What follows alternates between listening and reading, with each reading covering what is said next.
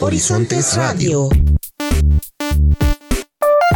Panorámica sonora del quehacer educativo, cultural y docente de la región centro-sur de la Núñez. Horizontes Radio.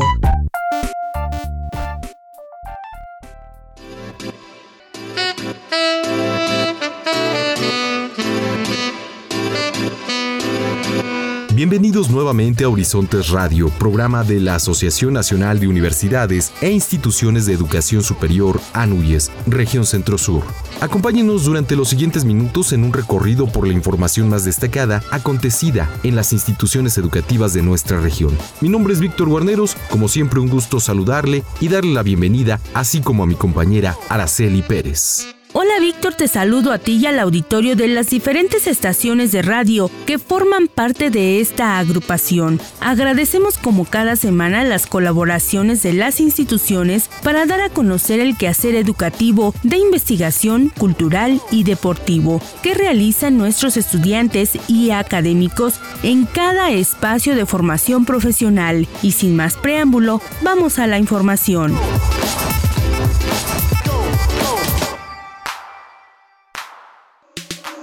Horizontes Radio.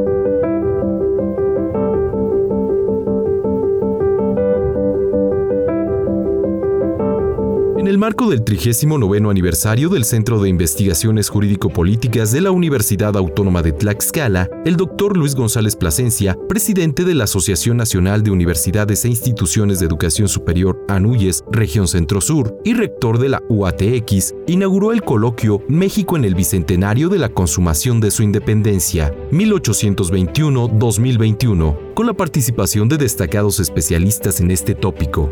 En su mensaje, el doctor González Plasencia señaló que este centro de investigación a lo largo de su labor se ha hecho cargo del análisis de temas del derecho con perspectiva histórica, dando voz a figuras de nivel nacional e internacional, quienes han hecho aportaciones a esta área del saber. Me da mucho gusto que nuestra universidad, aprovechando este aniversario del CIFREP, este evento en los 45 años de nuestra universidad, que no es, no es menor la fecha, que nuestra universidad se haya propuesto hacer una conmemoración de este eh, bicentenario. Coincido plenamente con lo que se ha dicho por mis colegas.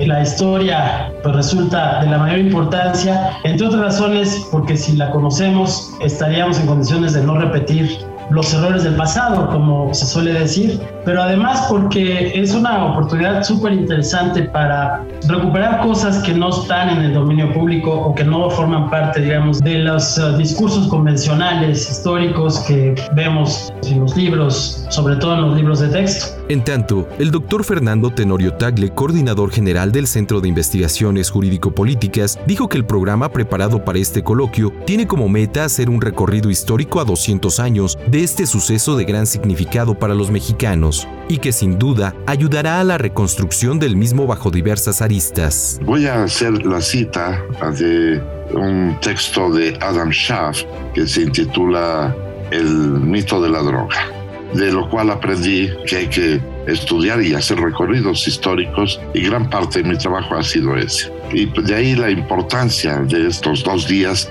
en donde el doctor Soberanes nos va a traer una buena parte de nuestra historia a 200 años.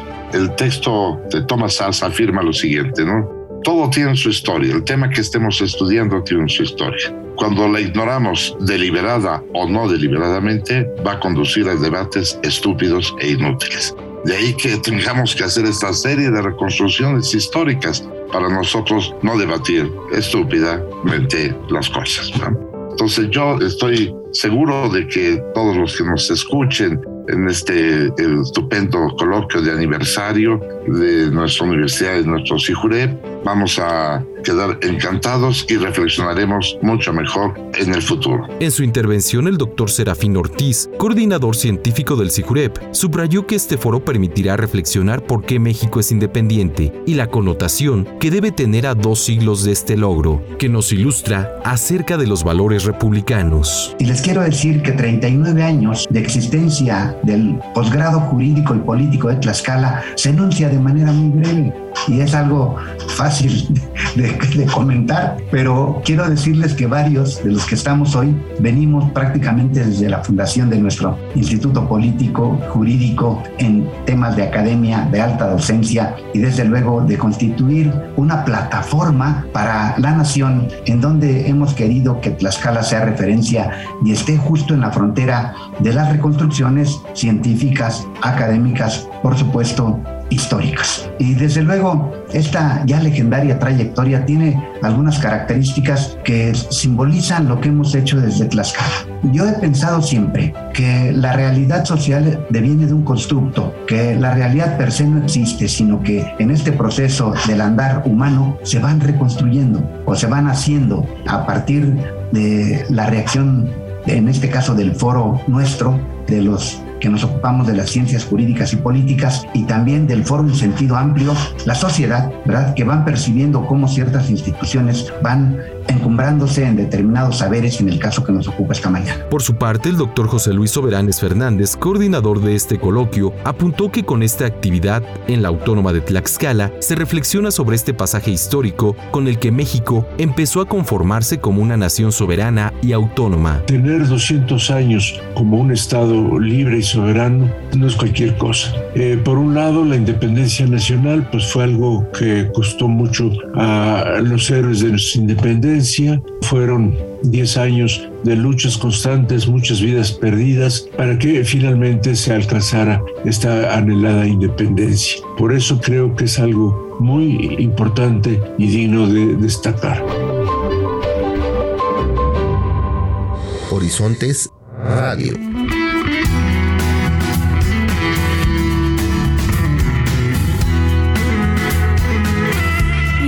Rector de la Universidad Autónoma de Guerrero, ciclo escolar 2021-2022. Escuchemos la nota.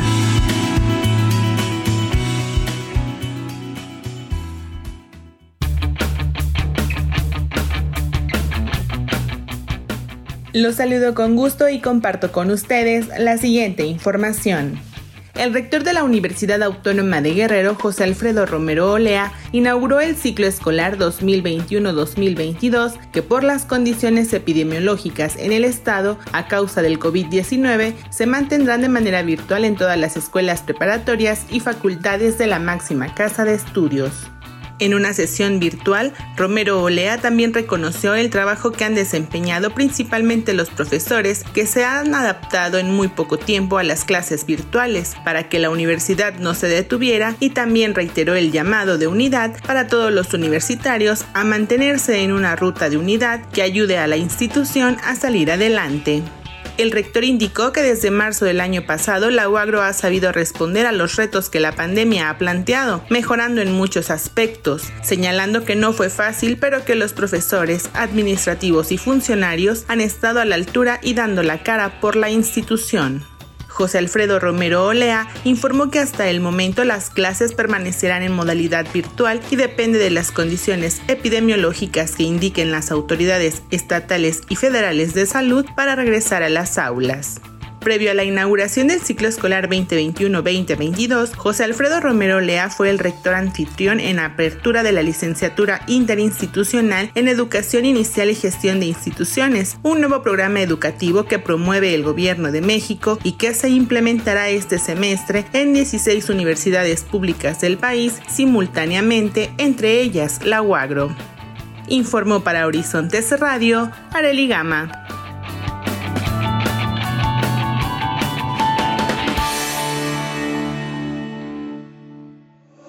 Horizontes Radio.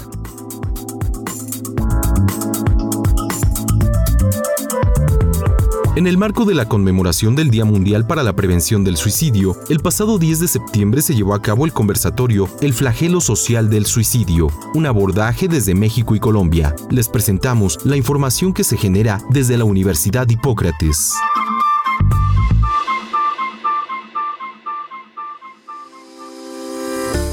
Debido a que el suicidio sigue siendo una de las principales causas de muerte en todo el mundo, en el marco de la conmemoración del Día Mundial para la Prevención del Suicidio, se llevó a cabo el conversatorio El flagelo social del suicidio, un abordaje desde México y Colombia. Este acto estuvo organizado por la Asociación Colombiana de Universidades, la Fundación Universitaria del Área Andina, la Asociación Nacional de Universidades e Instituciones de Educación Superior y la Universidad Hipócrates. La psicóloga Adriana Vergara de la OSA, psicoterapeuta con amplia experiencia en el tema y docente de la Fundación Universitaria del Área Andina, definió esta conducta se entiende por suicidio esa conducta o conjunto de conductas, es decir, no solo una, sino varias conductas también, que son dirigidas por ese mismo sujeto, por el propio sujeto y que lo van a conducir a la muerte en el caso pues de que es un suicidio consumado o una situación de gravedad mortal en los casos en los que el suicidio se logra frustrar, es decir, que alguien interviene o que él pide ayuda en el último momento. Por su parte, la psicóloga Aida del Refugio de Blas Rangel, docente de la Universidad Hipócrates, habló sobre los posibles motivos que originan este suceso, que van desde el disgusto familiar, cuestiones afectivas de pareja y enfermedades graves o terminales. Destacó también que el lugar de mayor ocurrencia es en el propio hogar, seguido de la vía pública y los centros penitenciarios. El conversatorio fue moderado por la profesional en psicología Jessica Mejía Gutiérrez y contó con la presencia de la psicóloga Suridiana Plácido Nava, docente de la Universidad Hipócrates, y el especialista en psicología clínica Juan David Figueroa, quienes narraron sus experiencias en el campo y hablaron sobre las razones que llevan a realizarlo. Para la Universidad Hipócrates es determinante que los profesionales de la salud reconozcan el papel del psicólogo en situaciones de crisis, por lo que realizan acciones que contribuyen al reforzamiento de la salud mental. Desde la Universidad Hipócrates reportó Marieli Raday. Producción David Diego. Horizontes Radio.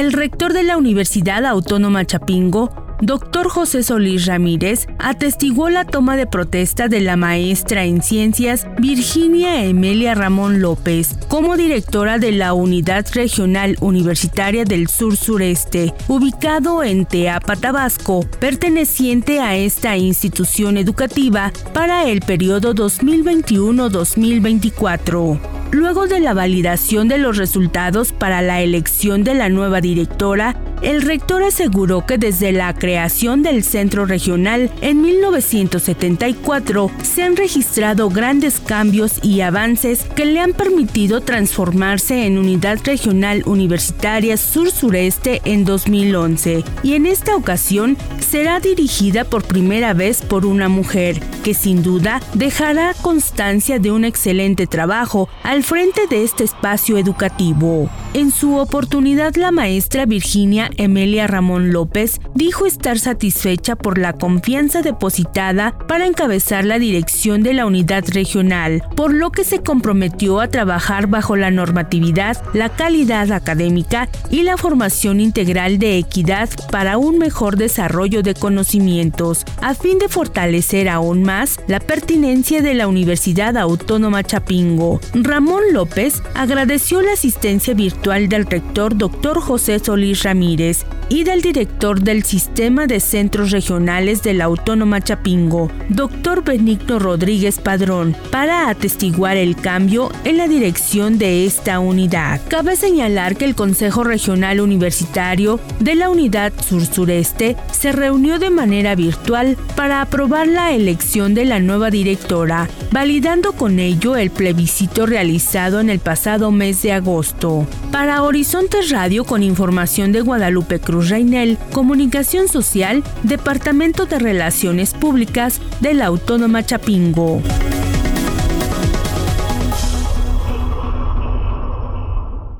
Horizontes Radio. A continuación les presentamos la información que se genera en la Universidad de las Américas Puebla.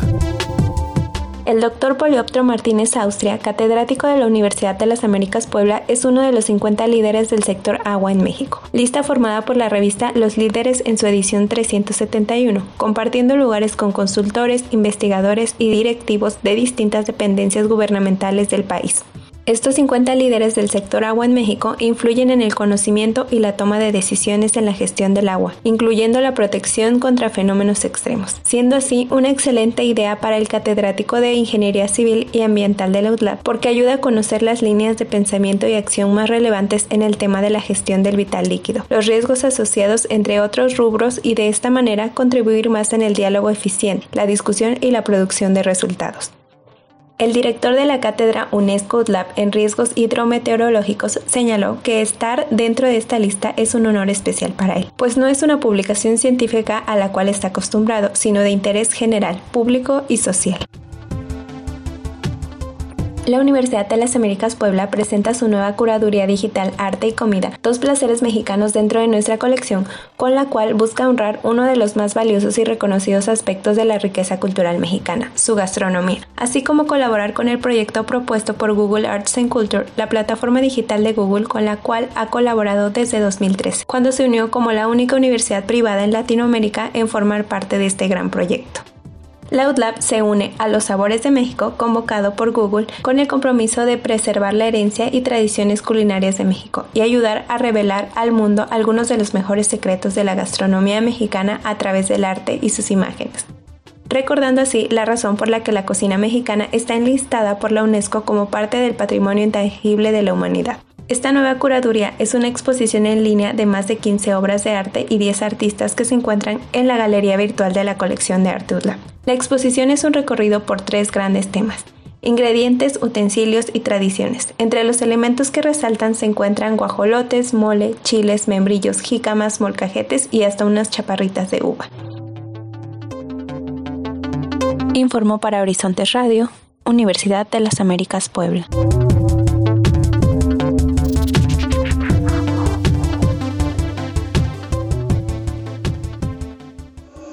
Horizontes Radio.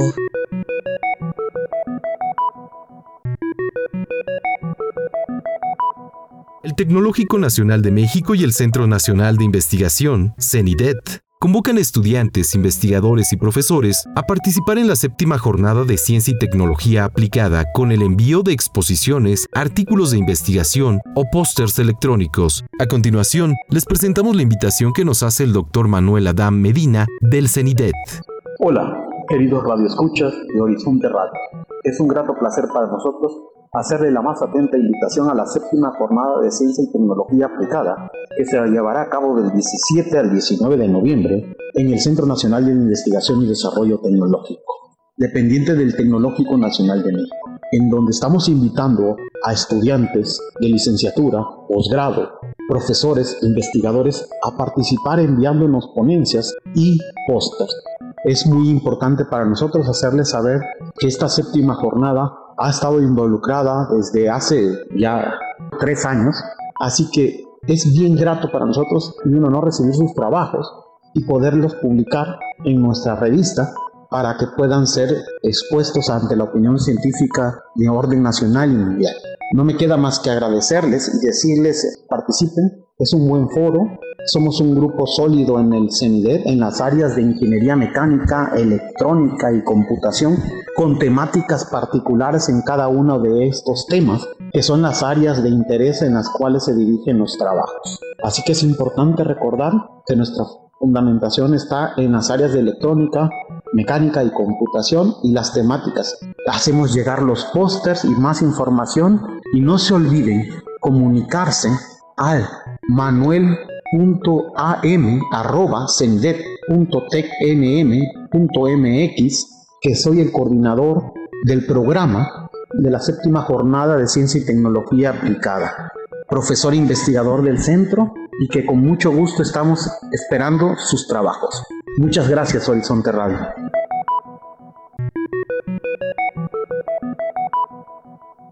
Horizontes Radio.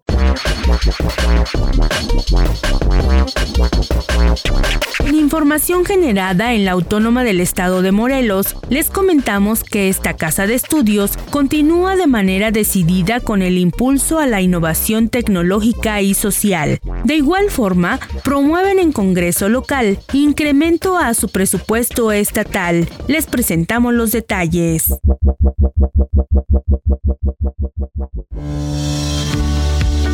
Durante la sesión de instalación de la Comisión de Ciencia e Innovación Tecnológica del Congreso del Estado, encabezada por el diputado Óscar Cano Mondragón, el rector de la Universidad Autónoma del Estado de Morelos, Gustavo Urquiza Beltrán, se comprometió a que desde la universidad se continuará el impulso a la ciencia, la tecnología y la innovación tecnológica pero sobre todo la innovación social de la cual hoy se es vanguardia con la puesta en marcha del macro módulo de vacunación. Tras mostrar su beneplácito por la integración de esta comisión, el rector dijo que esta será una de las de mayor impacto, ya que en Morelos se concentra un gran número de investigadores.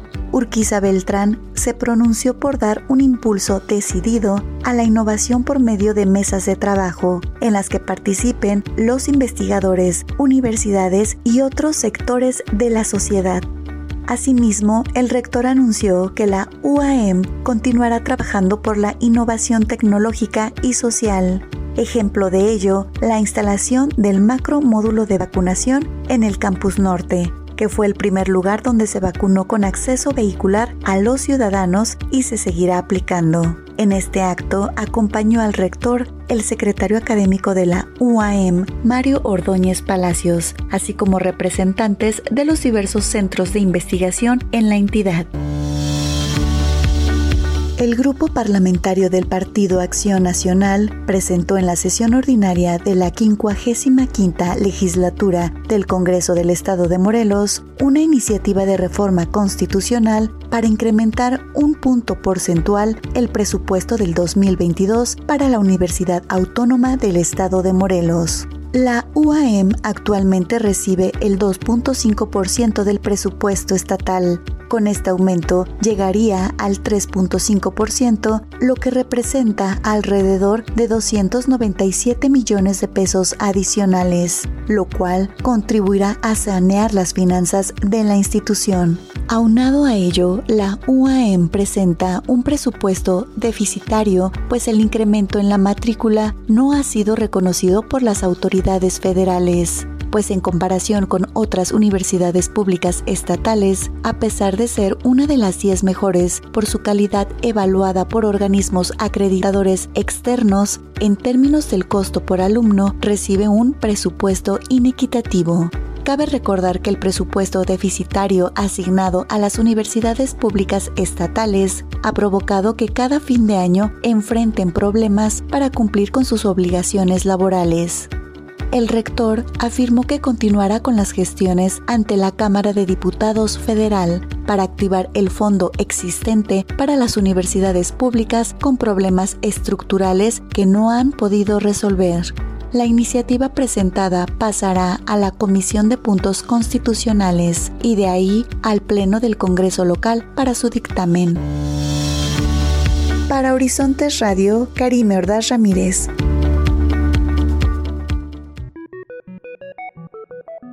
La escuela es uno de los principales espacios para fomentar la socialización en la vida de una persona. Sin embargo, con el cierre total de estos espacios por la pandemia de COVID-19, las formas de convivencia entre las niñas y los niños se modificaron. A continuación les presentamos una nota que nos habla acerca del tema. Esta nota se genera por parte de nuestros compañeros de la Autónoma del Estado de México. Escuchemos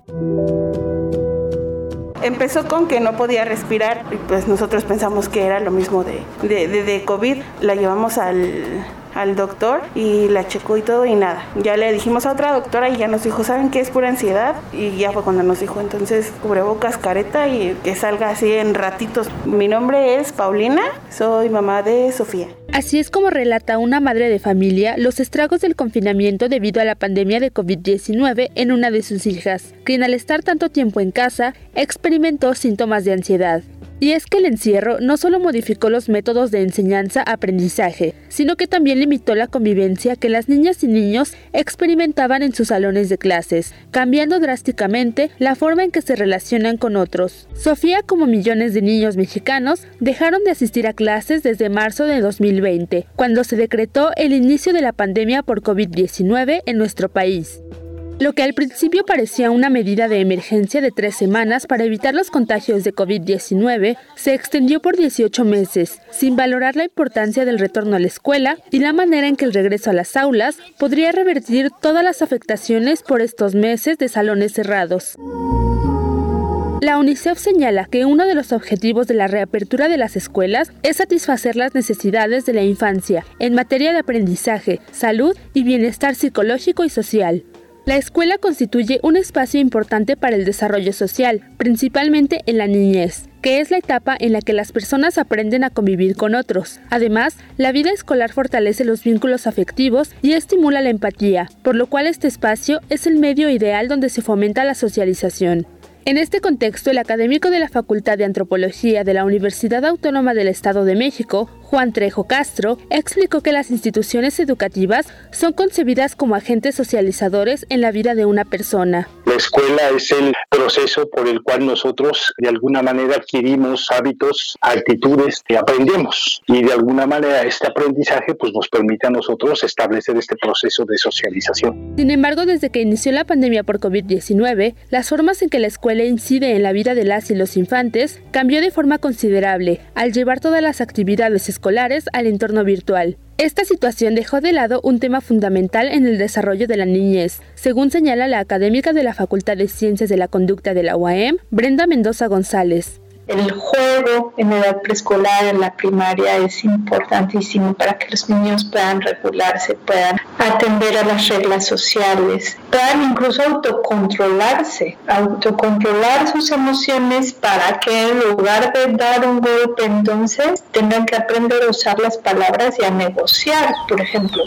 Sofía tiene una hermana menor, Camila, con quien jugaba después de tomar sus clases en línea. Esta situación le ayudó a no sentirse tan sola. Sin embargo, no todos los niños y niñas se encontraban en la misma condición, así lo señala el especialista de la Facultad de Antropología. El compañero ideal de un niño de preescolar debería de ser un niño de preescolar. Ahora el compañero de banca de este niño de preescolar o es su mamá, es un adulto, o puede ser un adulto mayor, o puede ser un hermano mayor un adolescente. Entonces tiene tres tipos de aprendizajes de socialización. Sí tenemos que modificar nuestros patrones de socialización, definitivamente van a ser modificados, pero no podemos estar encerrados, ¿no? Culturalmente, socialmente, personalmente, el hombre es por naturaleza social. La académica de Facico señaló que la situación que vivimos actualmente por la pandemia no ha roto los vínculos que hemos creado con otros. En el caso de las infancias, muchas niñas y niños son nativos digitales, es decir, que nacieron en esta era tecnológica y su adaptación es mucho más rápida y sencilla que la de personas adultas se tienen que tener en cuenta que a través de los ambientes virtuales se pueden también fortalecerlas porque los niños tienen esta capacidad. Aún existe un vínculo entre los maestros y el alumnado. La pandemia cambió nuestra manera de socializar. Hoy en día estamos limitados a comunicarnos mediante un dispositivo electrónico o con un distanciamiento físico considerable. Esto no debe ser un impedimento para fortalecer los vínculos que hemos logrado tener durante nuestras vidas. Los especialistas apuntaron a que nuevas formas de socializar son posibles, pues no hacerlo podría generar aburrimiento, estrés, enojo y otras emociones que ocasionarían limitantes en el proceso de socialización, especialmente en la infancia. Desde la Universidad Autónoma del Estado de México, Daniela Sandoval.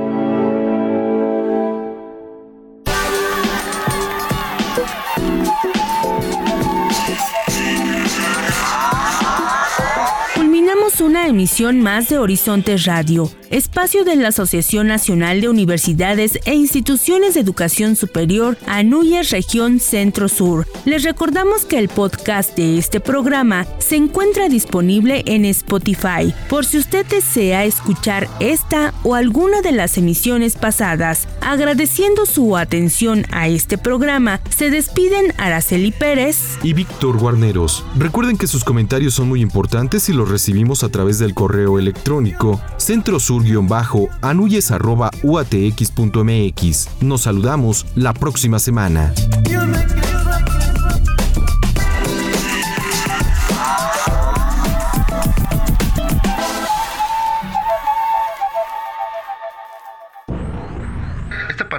Sonora del acontecer educativo, cultural y docente de la Asociación Nacional de Universidades e Instituciones de Educación Superior, región Centro-Sur, llega a ti gracias a la colaboración semanal de las instituciones asociadas. Nos escuchamos la próxima semana por esta misma frecuencia. Horizontes Radio.